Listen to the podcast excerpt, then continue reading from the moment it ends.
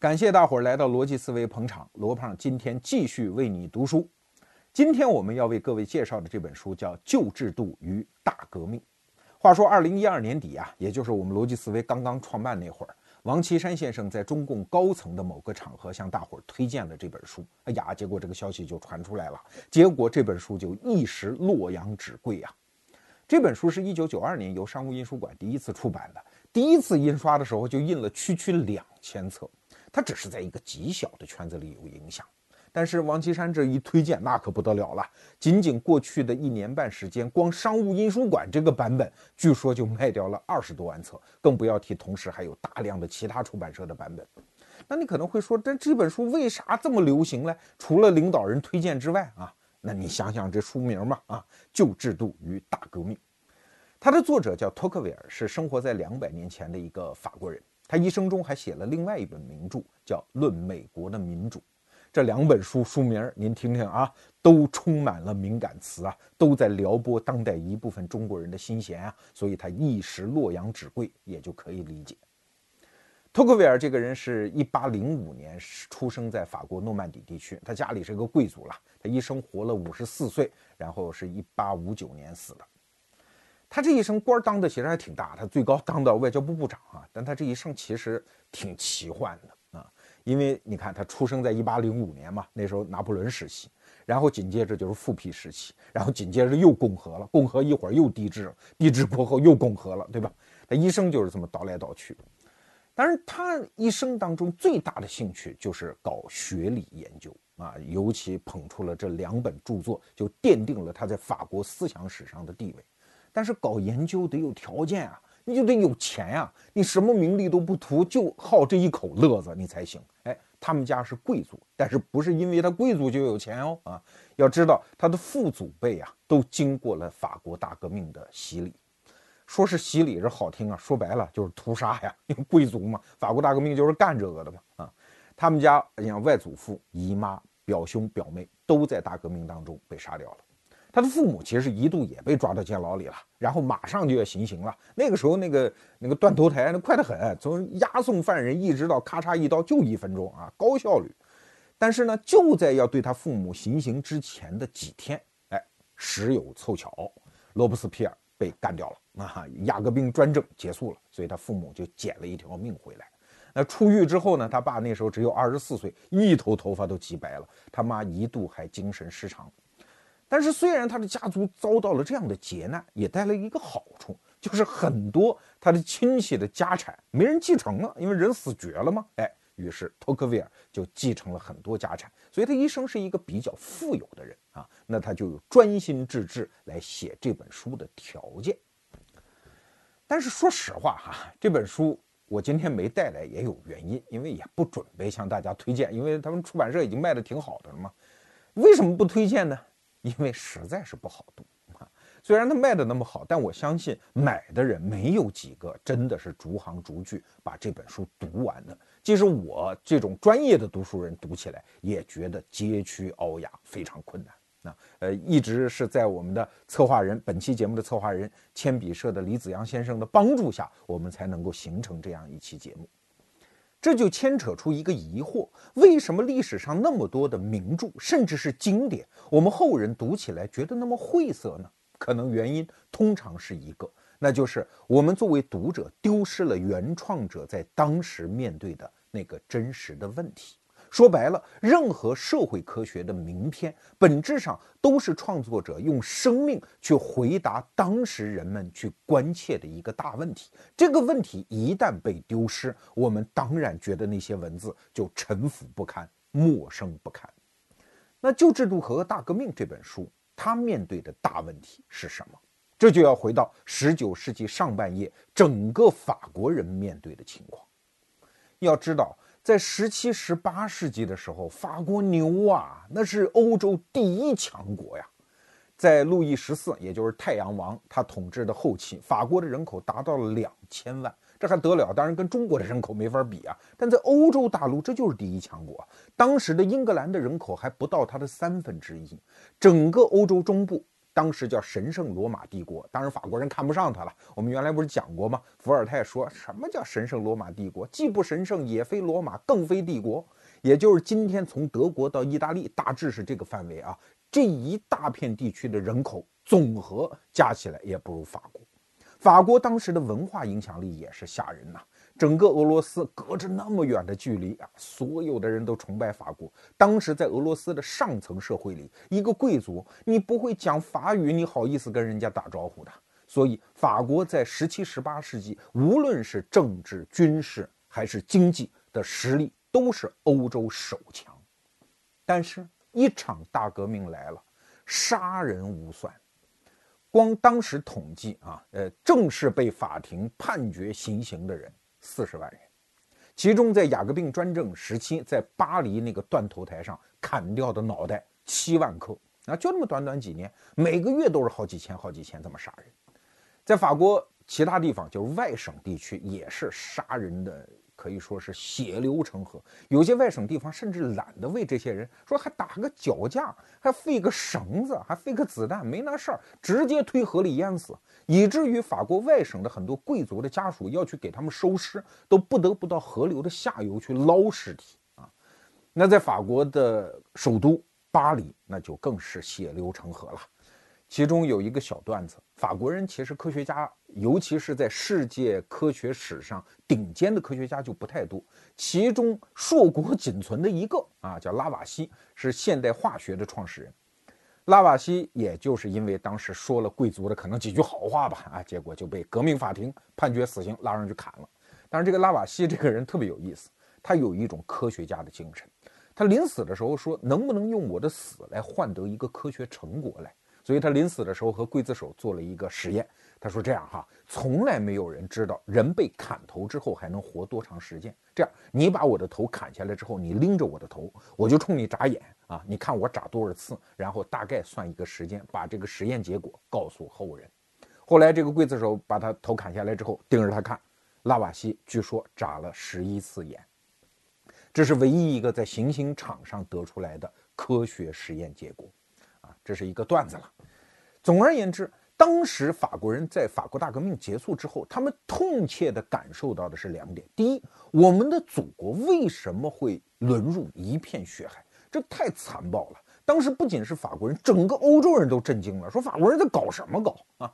那如果说过去是种族之间、不同宗教信仰之间的仇杀，比如法国中世纪也有一些大屠杀，哎，那一次也不过就杀个几千人呢。你这几年杀掉四十万人，这在搞什么呀？啊，而且是同一个民族内部，所以我们以前讲过，英国人爱德蒙·伯克就觉得不可理解嘛。啊，尤其在一些保守主义者看来，尤其在当时世界上发生过革命的，比如说英国人光荣革命，正常过渡没有死人呢。英国和美国人打仗，就是美国独立战争，虽然是通过战争方式解决，但也那也就美国人死了几千人呢。四十万人的血海深仇，何苦来哉？法国人到底怎么了？这是一个问题。第二个问题就是法国的国力从此一蹶不振。大家看看，自打拿破仑之后，法国还打过什么胜仗吗？一直到现在，对吧？在十九世纪打过什么克里米亚战争？二十世纪打过什么一次大战、二次大战？虽然最后都赢了吧，那也是惨胜啊！就说白了，刚开始都被对手揍得不像话嘛，最后是什么英国人呐、美国人卷入啊，他们才反败为胜。就拿我们中国人来说哈，腐朽的晚清政府什么时候打过胜仗？你说吧，都是被列强欺负嘛。唯独一次打胜仗，就是跟法国人打的。那，中法战争在越南边境，哎，我们陆军胜了一回，导致法国内阁垮台啊。你连腐朽的清政府你都搞不过，你这个什么列强嘛？所以法国的国力实际上就不行了。一直到一九六五年，法国的 GDP。才再一次超过了英国，当然后来两者就不相伯仲了，什么老大老二也就不分了。所以法国因为大革命导致的这一次国家的沦落，尤其在经济上的表现，可以说持续了一百多年。当时的托克维尔面对的就是这场灾难刚刚过去，整个国家满目疮痍，面对重建的这样一幅场景，所以所有的社会精英都要考虑这是怎么了呀，对吧？为什么会是这样呢？当时有一派声音啊，就是所谓的复辟派，那因为大家知道，拿破仑之后就是反正在英国人的刺刀下嘛，就把那个路易十八给送过来，来当法国的国王。路易十八是路易十六呃十六的弟弟啊，路易十六的儿子叫路易十七，在一八九五年，一八九五年在牢里就死掉了，所以然后就是这个路易十八上台。路易十八上台之后，围绕在他身边的一帮复辟的贵族，当然就想啊，说既然我们国家闹这么一场大乱子，是因为大革命带来的，那好，我们就回到大革命之前，啊，就是重建我们的贵族制度，重建王权的统治，这是当时一派的思想。可是，在他们的对立面，还有一派叫自由派啊。咱们的这本书的作者托克维尔就是自由派当中的一员理论大将。自由派就认为。你们这帮复辟派不要再搞这一套了，搞不下去的。原因有几个：第一，大革命即使再不好，它毕竟为整个法国争得了自由。现在你好像把大革命否定掉，想回到之前，这本身在道德上就站不住脚啊！难道需要法国人好不容易得到的自由再一次丧失掉吗？啊，更何况你们那些贵族老爷现在流亡。国外，然后又回来的这批人，他已经没有统治的合理性了。那在历史上就是这样，历史从来不像一架机器坏掉之后把那个零件拆掉，然后换上一个新的还能转。你就拿中国历史来说吧，可能在袁世凯执政期间，他就觉得，哎呀，还是帝制好。是，也许你觉得帝制也不错，但是对不起，晚清王朝已经倒掉了，你袁世凯想当皇帝，那就门儿都没有。因为你没有国家仰视几百年那个牛可以吹，你没有满清的几百年的社会政治威望，你再想当皇帝，那就是万人唾骂。所以政治上的有些事儿，历史上的有些事儿，就叫过了这个村儿就没有这个店啊。既然贵族已经被杀光了，你们这帮复辟派还想在法国重建什么贵族统治，那已经没有历史机会了。自由派反驳复辟派的第二个理由，就是由托克维尔在《旧制度与大革命》这本书里提出来的。他说，大革命可不仅仅是一个短暂的历史阶段哟，它是一个法国几百年历史发育产生的一个结果而已哦。你们不要以为回到大革命之前就一切都好了，不是啊，那只是发烧啊。它真正的根子是你身体里的炎症啊。你把体温降下来，以为病就好了，你这不是糊涂蛋吗？所以，我们不能再回到大革命之前，那可能会导致大革命的恶果再来一回啊！所以，托克维尔是回到法国历史的社会结构演变的过程中，再来重新看这个问题。那他就提出了一个新问题，就是为啥法国的贵族这么招人恨呢？虽然把你们杀成那样，可能也不对啊，但是为什么？整个世界史上只有法国爆发如此血腥的革命啊！至少到当时的历史阶段来看，啊，托克维尔得出来的结论，这是法国封建制崩溃的结果。那这就要说到什么是封建制啊？其实，在人类历史上各个地方都一样。啥叫封建制？就是没有更先进的管理技术的时候，如果想拼凑出一个大型的国家，那怎么办？只能用封建制。我们中国人也不例外啊！周天子把商纣王给干掉，哈哈，那是怎么办呢？他没有很好的管理技术，那只好他认当地人啊，说我封你在这儿，封你在那儿，然后你们去管。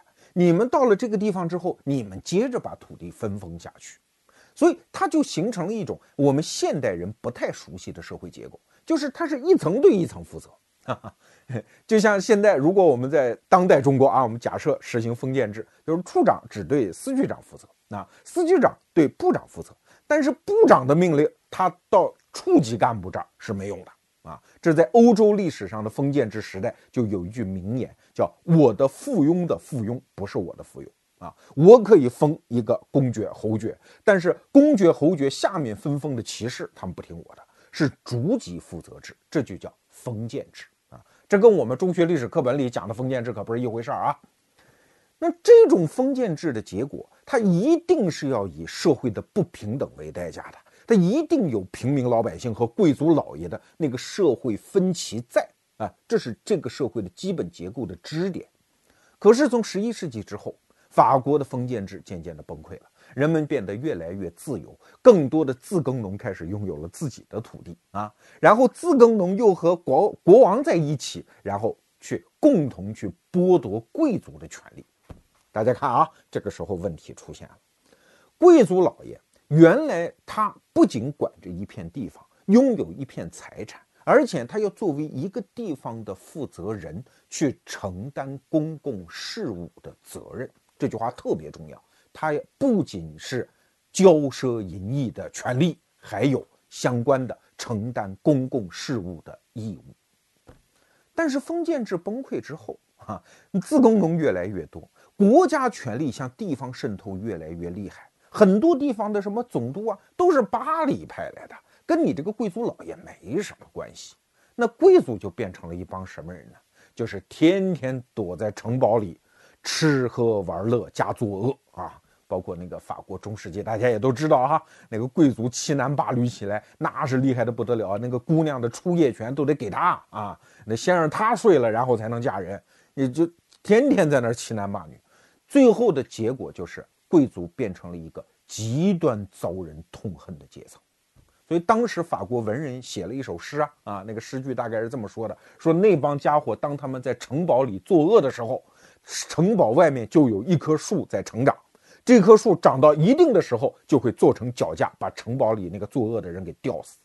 啊，这就是整个法国社会的情绪。所以现在我们看到，在描述法国大革命之前的很多漫画啊，说贵族老爷怎么骑在老百姓的头上啊，这其实只是一个。片面的事实，确实贵族也欺压，但是那总比俄国好吧？总比当时还在搞农奴制度的德国人要好吧？那为什么法国的贵族这么招人恨呢？就是因为他只享受吃喝玩乐的权利，但已经不去尽所谓的地方公共事务的义务了。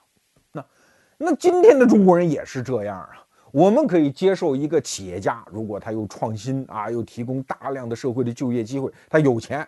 认了啊，因为你承担公共责任。如果你仅仅是一个富二代啊，你天天也没有别的事儿做，你的经营企业才能也不如你爹，你天天就是坐吃山空，然后天天吃喝嫖赌抽大烟，你说这样的富二代能不招人恨吗？如果你再敢出来作恶，那老百姓的一腔怒火岂不就要倾泻在你们这些人的头上？这就是法国大革命最后的导火索呀！啊。所以，托克维尔分析，正是封建制度的崩溃导致了大革命这枚恶果。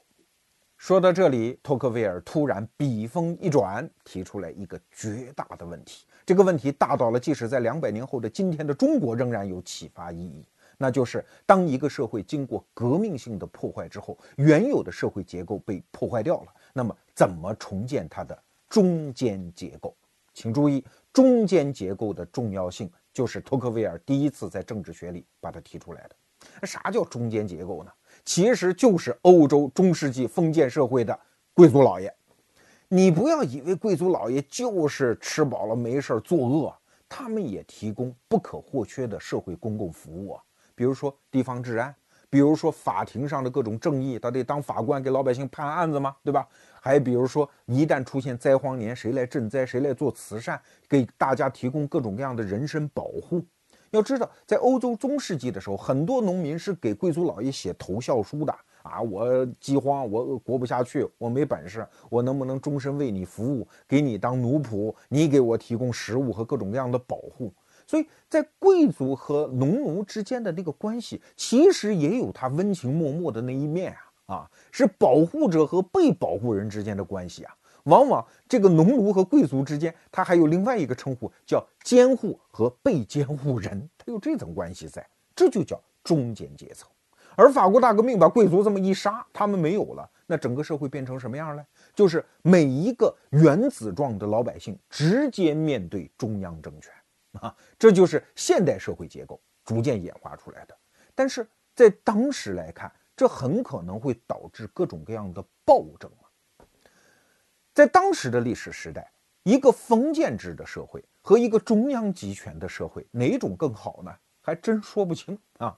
封建制有它的好处啊，比如说我们给大家说几个好处啊。第一，它的中间结构是贵族老爷。贵族老爷他对自己是一个有要求的阶层，因为贵族不是光你有钱嘛，你爹是贵族，你就是贵族，你一定得有相应的教养和行为方式。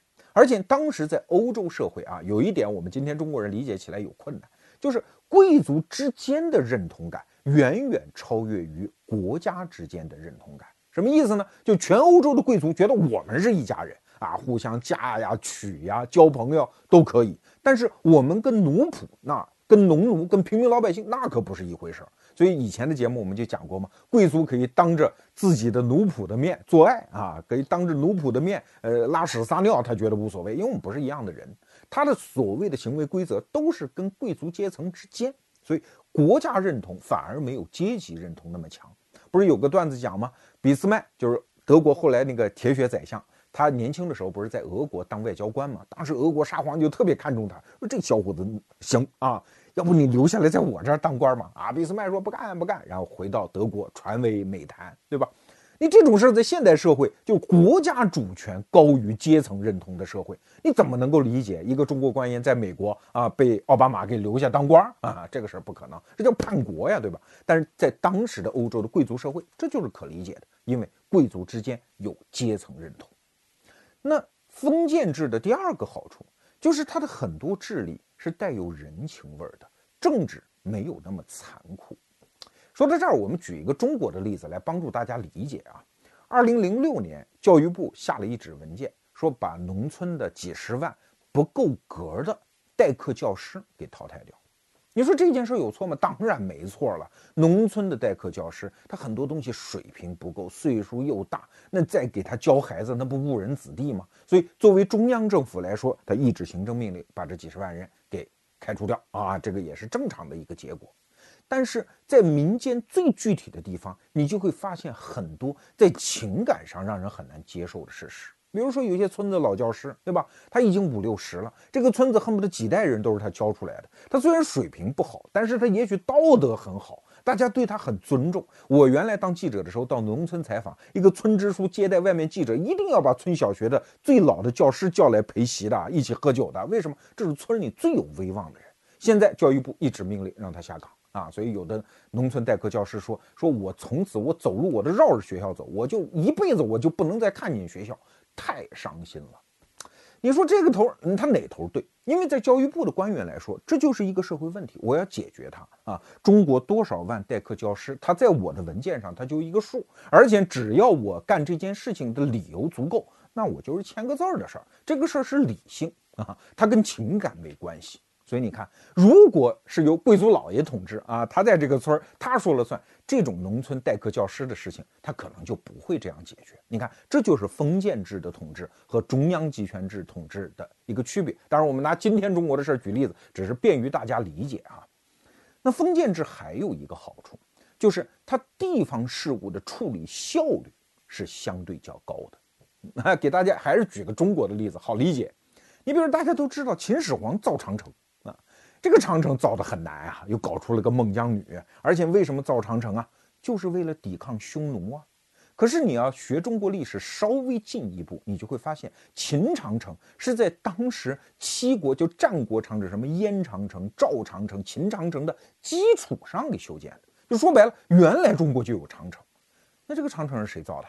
就是诸侯国自己造的吗？为什么？因为地处北方的这些诸侯国，他自己就要抵抗匈奴嘛。可是你看，后来秦汉之后，就有什么破匈奴的名将，什么卫青啊、霍去病，就说明匈奴问题已经变得很大，不得不靠一些军事奇才，在整个国家受尽屈辱多少年之后，哎，在出塞击垮匈奴。但是在当时春秋战国时期，匈奴之患一直存在，他为什么没有在历史上留下什么名将啊？当然，什么李牧啊，也有这样的名将啊，但是很少啊，名气也没有那么响。说白了，什么原因？就是因为。如果是封建制，诸侯国各自处理问题，那个匈奴之患，那就是我们自己人的问题，所以大家会拼命打仗。可是到了秦汉大一统王朝时期，对吧？我是一个楚国人，我被你们征发到北边长城来，跟我这一辈子从来都没听说过的匈奴人打仗，那凭啥嘞？他的战斗力和战斗精神自然就不强嘛。啊。所以你看，为什么秦始皇一修长城就搞出了一个哭倒长城的孟姜女来？原来什么燕长城、赵长城，他们自己修长城，怎么就没有发生这样的惨剧来？因为那个是小地方的共同主义，他们解决的是自己的问题。他就没有那么多怨言嘛？啊，说白了就是这么回事儿。法国当时的情况也是一样。总而言之，没有封建社会，没有贵族老爷当这个中间阶层之后，我们现在继续往前看。托克维尔问：“那往前走，我们咋走嘞？”今天我们向各位介绍了一本书，哈，叫《旧制度与大革命》。他的作者托克维尔在19世纪上半叶的法国社会当中发现了一个大问题。那就是随着大革命的洗礼和封建制的崩塌，贵族作为一个社会中间阶层消失掉了。那请问这个社会该何去何从呢？你可能会说，这有什么了不起的？国家还是那个国家，人民还是那些人民，接着过日子呗。啊，有什么问题吗？哎，有问题。因为当个人是原子化的个人的时候，当他去面对那个强大的中央政治权力的时候，他是没有任何讨价还价的余地的。所以你看，二十世纪在整个欧洲，这个恶果就爆发出来了。因为没有社会中间阶层，比如说在德国，没有容克地主来制约中央权力，那就会放出一个希特勒呀，他就会把原子化的个人，无论是用枪逼着，还是用自己的煽动，去投放向任何他愿意投放的战场。一个民族、一个国家的人间地狱的惨剧，不就这么酿就了吗？二十世纪在世界的各个角落出现的那些骇人听闻的暴政。就是这样被放出笼了，所以十九世纪的托克维尔实际上是有先见之明的。那怎么办呢？啊，其实这个问题啊，不是法国一家的问题，是所有高度发展的文明，只要封建制发生崩塌，都会出现的问题。当然，各个民族有各自的智慧，他解决问题的方案。是不一样的。你比如说中国人啊，他也是这样的一个问题：庞大的中央皇权集权，对吧？地方上原子化的个人，那怎么办呢？哎，中国人有两个办法：第一，皇权不下线；地方上有一些自治的传统，一些绅士来处理家乡，无论是修桥造路啊，还是做一些慈善工作啊，还是给邻里之间评理啊，这些事儿，哎，他不需要国家操心，地方只有自治解决了。中国人的第二个办法就是儒家的意识形态。现在我们都说打倒孔老二，觉得儒家很腐朽，哪里是那么回事儿了？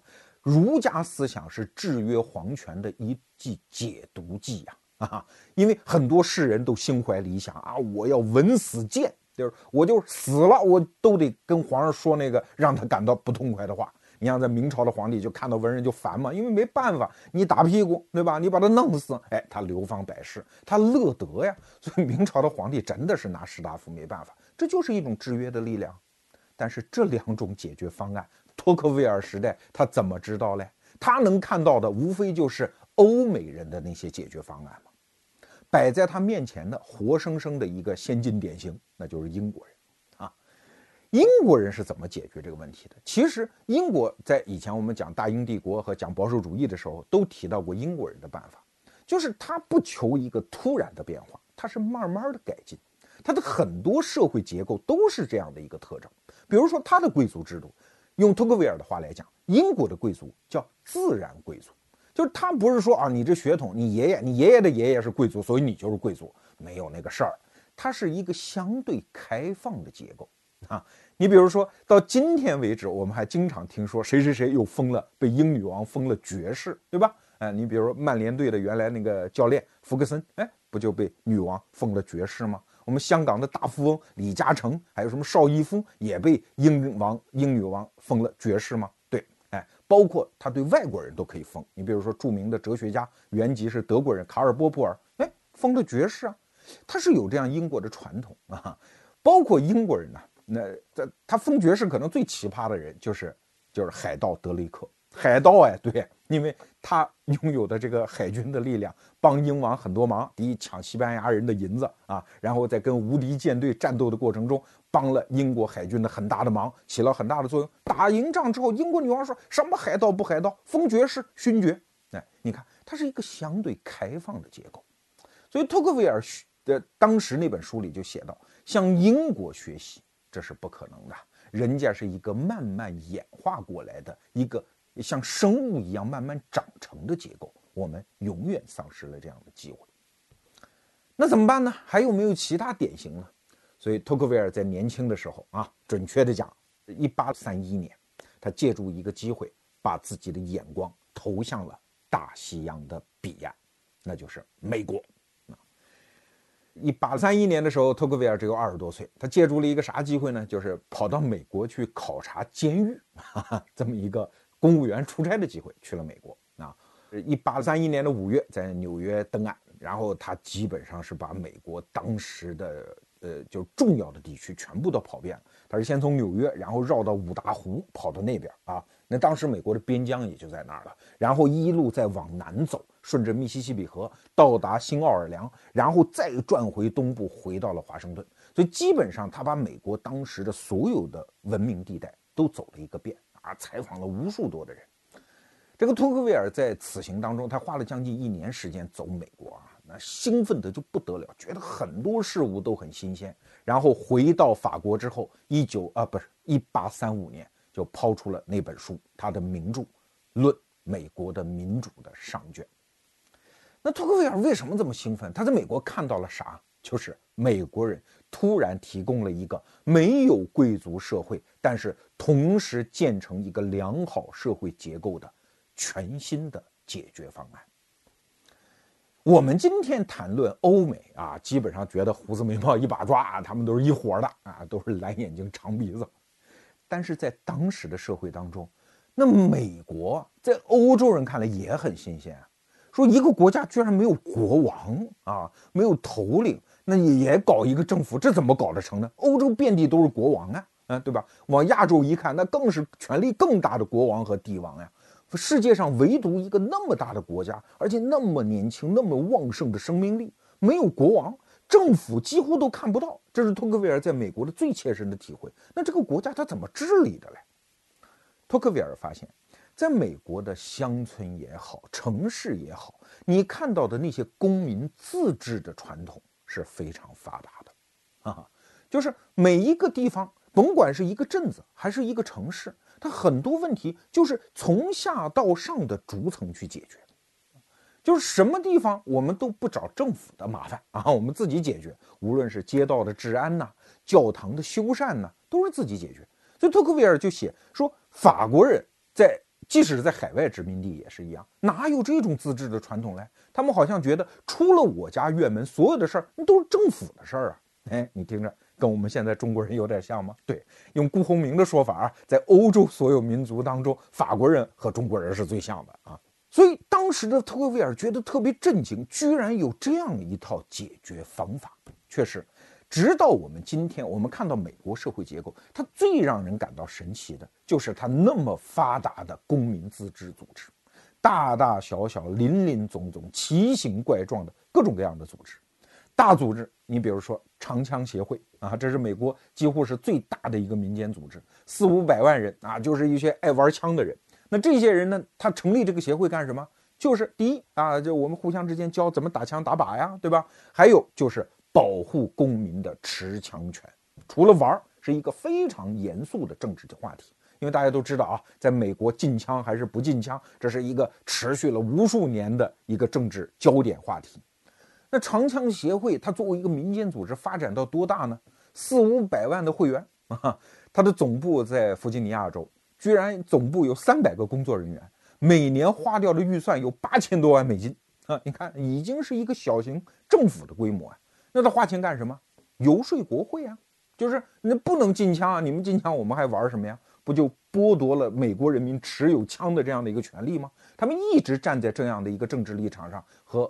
华盛顿的那些议员老爷们博弈啊，所以现在长枪协会已经变成美国政治当中的一个让那些议员们哭笑不得的一个力量啊。很多议员嗯不知道出于什么动机啊，动不动就要禁枪，哎，长枪协会就有本事给你脸色看。反正他介入几乎所有的议员选举，然后经常就发这样的通告啊，说在本次这个参议院的中期选举当中。啊，呃，众议院的选中期选举当中啊，我们参与了多少场，击败了多少个反对公民持枪的议员啊，我们的成绩是如何如何？那经常就发这样的报纸报道，所以美国政治生态当中很少有政治家、政客敢得罪长枪协会。哎，你看，这不就是个贵族吗？这和欧洲中世纪的贵族有什么区别？他拥有自己的领地，他有自己的财政力量，他可以跟国王抗衡，他可以联合其他的贵族跟国王叫板。哎，你看，美国用一个长枪协会，是用公民的自组织完成了这样的功能。当然，这是大的了哈。如果你介入到美国的社会当中，你会发现它在很多细枝末节上其实都是这样。我第一次到美国去，到一个朋友的家里啊，我说你这个房子不错嘛，哎，他说哪不错，这房子是租的。我靠，我说你这么有钱，你租房啊？他说没办法，我那个地买了，所有的资金我都筹集好了，但是我们这儿造房子要业委会批，就是我们的小区的业主委员会给批准。这个批准不是说你们家的在哪造的问题。是你造的式样，他们得批准，而且极慢，动不动一研究就研究个一年。说我建材都买了，只好堆那。哎，我说这不讲理吧？这邻里之间，业主委员会，我只要不随地吐痰，对吧？我不在这个电梯间里胡闹，你有什么权利管我？我在自己家造什么样就什么样。你们美国不是讲自由吗？他说哪里？美国这个方面恰恰是不自由的。给大家举个例子哈，比如说前不久在呃，我就不说哪个城市了。那反正爆出一条新闻，一个电视台的主持人在家里养狗，那个好几条狗啊，彻夜的叫，邻居就烦死了。但是拿他没办法呀，啊，天天给政府打电话，幺幺零来来来，狗不叫了，你说你能拿他怎么样，对吧？但是要知道，在美国的小区里面，很多小区啊都有这样的规定，狗叫叫三吠原则，就是你们家养狗可以啊，但是狗叫三声之内，邻居是没法抱怨，一旦叫上三声以外，对不起，邻居可以报警。要对你进行很重很重的罚款，啊，你比如说我还在美国的一个朋友家，他呃就是开车去嘛，停在路边哈，一到两个小时的时候，他就跑出去要把这个车挪一遍。我说这是什么意思呢？他说我们这小区有规定啊，任何访客的车只要不进自家车库，在路边停只能两个小时，要不然小区就会变得不整洁不好看。这是一个硬性规定，如果我不遵守这个规定，我要交巨额的罚款啊！所以我必须挪一趟，出去转一圈，再回来再停着，又开始第二个两个小时。所以，我们对于自由的理解往往是有误区的。我们以为自由就是随心所欲啊，就是我见只要遵守法律的底线，我剩下我就该干什么干什么。不是，在美国的自由是指一层一层的自治，你要遵守这个地方的规矩，你才有所谓的自由。不知道托克维尔在一百多年前在美国看到的是什么样的情况，因为他那个书也不写细节啊，都是一大堆观念。但是他确实把美国人的这个自治传统作为一个重大发现提出来了。其实美国人当时自己也是不清楚的，因为他们就这样生长过来的嘛，对吧？你看我这儿手头还有一本书，这是。呃呃，大概上个世纪八十年代，一个美国记者写的，说沿着一百五十年前托克维尔的足迹重游美国，叫美国之旅。那所以美国人对于托克维尔的这个发现感觉到很自豪，是托克维尔代表那个老欧洲到美国这儿发现了美国真正的对全世界的贡献。托克维尔的著作我们就介绍到这儿，但是他提出来的两个问题仍然有很大的意义。第一。就是社会的中间阶层解体之后，我们如何能重建它？第二，就是美国的公民自治传统，我们是否可以学习呢？哎，这两个问题对我们今天的中国人仍然有价值哦。啊，大家都知道哈，中国人长期生活在皇权统治之下，那就自然没有公共精神嘛，都是你皇上家的嘛，我只要过好自己的小日子，剩下就是你欺负我，别欺负得太狠就行了。所以中国的士大夫会有很好的藏书楼，但是从来没有公共图书馆。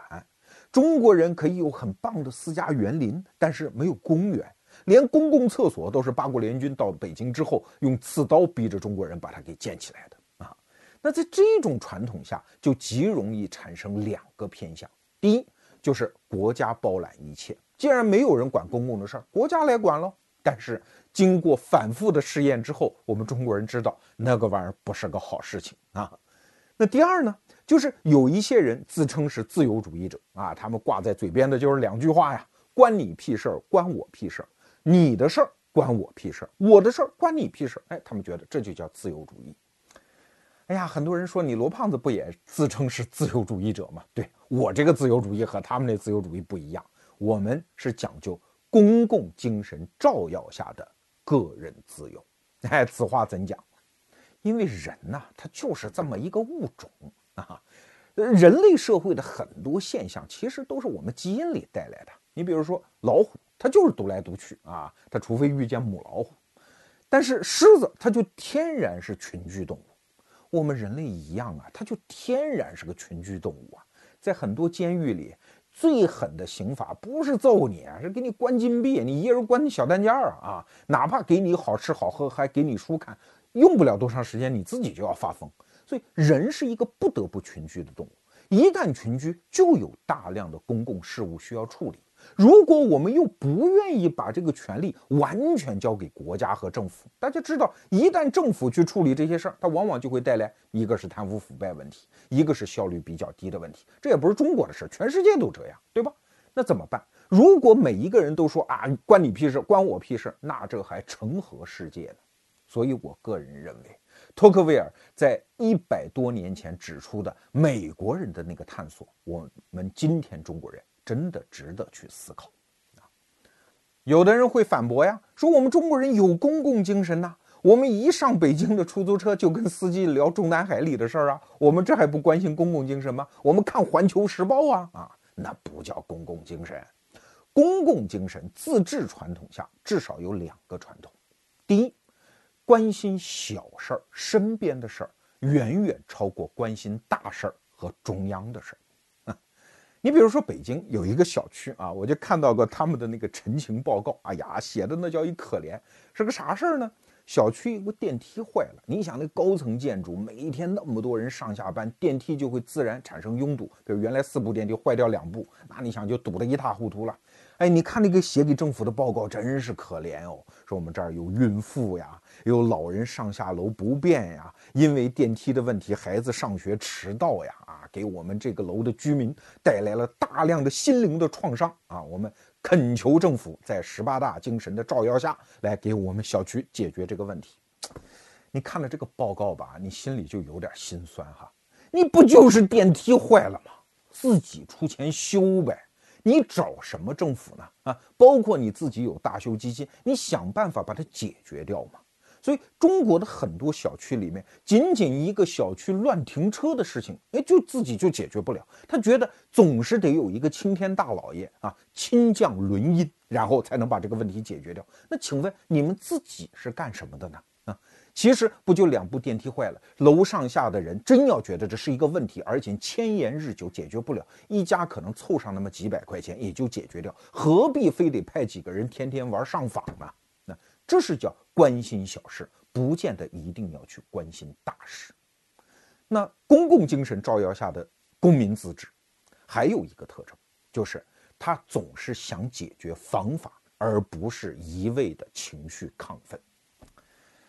这几年啊，中国经常各地哈都有一些这个叫群体性事件啊，都是关于叫 PX 项目的。哎呀，大家现在中国人一听 PX 项目好毒啊！其实那玩意儿什么，就是塑料厂嘛，那么就是做化工塑料的嘛。那是一个很常见的化工项目，而且世界上有很多大城市 PX 项目离城市中心点很近呐。像日本有一个，我就亲眼得见，离城市中心就隔一条高速公路啊。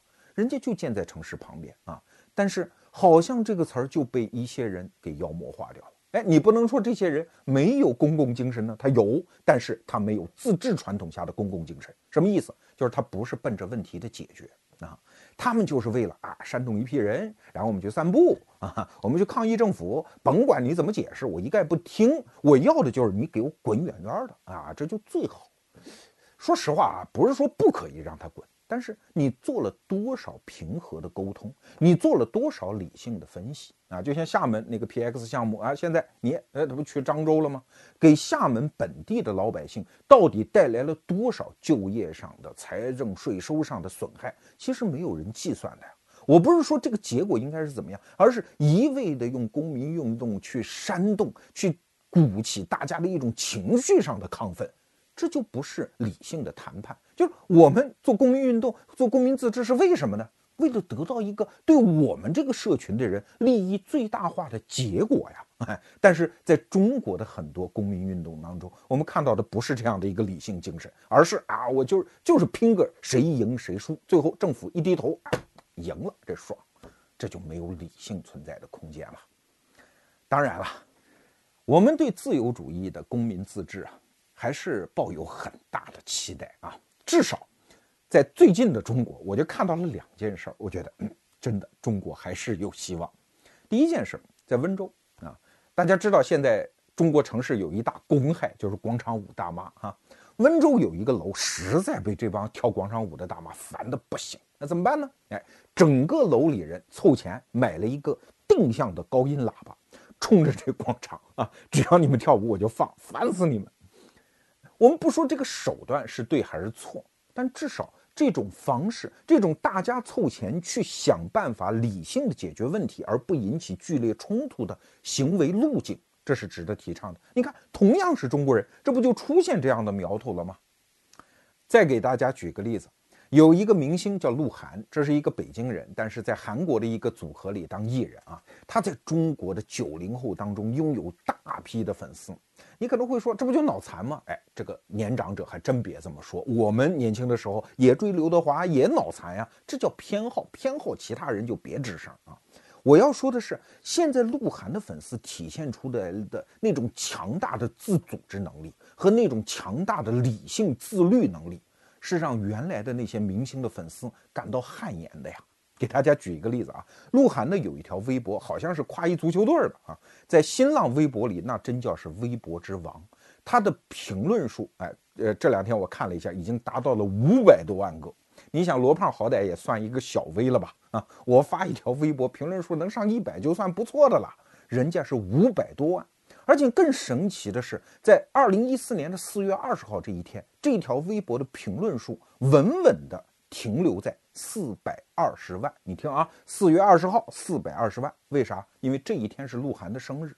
他的粉丝们居然就能够做到这样强大的组织力啊，能够确保这一天的微博评论数停留在一个他们希望停留的那个数字上。再比如说，今年成龙六十大寿在北京搞了一个演唱会，他们的粉丝居然就理性到在工人体育场门口打出来的横幅啊，不是说啊什么鹿晗我爱你，而是鹿晗粉丝向成龙大哥啊祝生日快乐。你看，他怕为鹿晗在演艺圈里啊跟成龙这样的大哥级的人物关系不好处，他能够善体人意。你看，这还叫脑残粉吗？这是有强大理性的粉丝。这虽然只是一条娱乐新闻，但是你不觉得吗？从中我们可以分明的看到，只要有了自由的环境，中国人一样有着自由主义下公民自治的天分。好了，这期节目我们用一句话来结尾吧。一个人如果想拥有一个未来，那一定是和其他人一起的未来。